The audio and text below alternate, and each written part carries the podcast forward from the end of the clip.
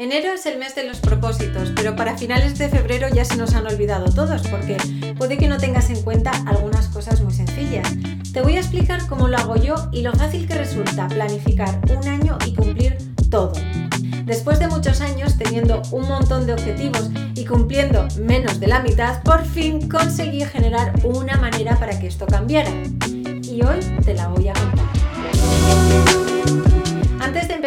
presento por si aún no me conoces, soy Amalia de Gonzalo, fotógrafa y asesora de imagen y tengo una misión que es ayudarte a crear los vídeos para tu marca personal y a definir un estilo único con tu imagen. Los domingos subo un nuevo capítulo al podcast Vestida para ganar con consejos sobre cómo mejorar tu imagen frente a la cámara y en tu día a día. Hazme feliz y suscríbete al canal. Mi lista de nuevas cosas por hacer no solo crecía en enero, a la vuelta en septiembre también crecía venga, que me compro una nueva agenda para apuntar todo bien, para planificarlo todo bien, un boli cookie para sentirme mejor, reorganizo mi espacio de trabajo, lo dejo súper acondicionado y venga que escribir propósitos. Y un mes después, nada, la mitad de los objetivos en el tintero, sin cumplir.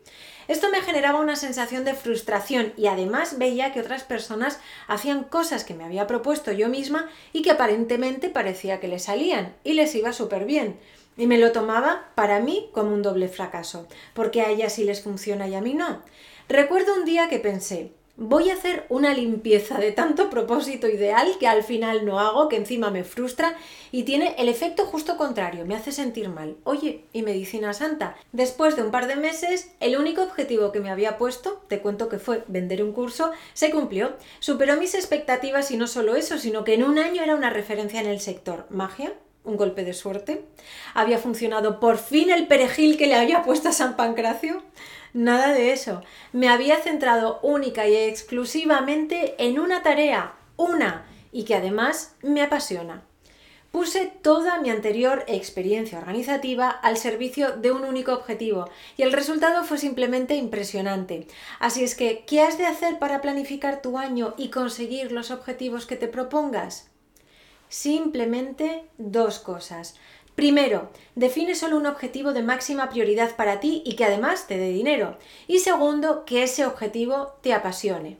Esta es la auténtica receta del éxito, hacer algo que te gusta y de lo que puedes vivir. Empieza ya y ponlo en práctica. Calculo que en unos seis meses me puedes decir que te ha pasado lo mismo. Para seguir con esta conversación solo tienes que ir a amaliadegonzalo.com y en la página del podcast dejarme un comentario asociado a este vídeo. Hasta el próximo capítulo y recuerda, cuando tú cambias, todo cambia.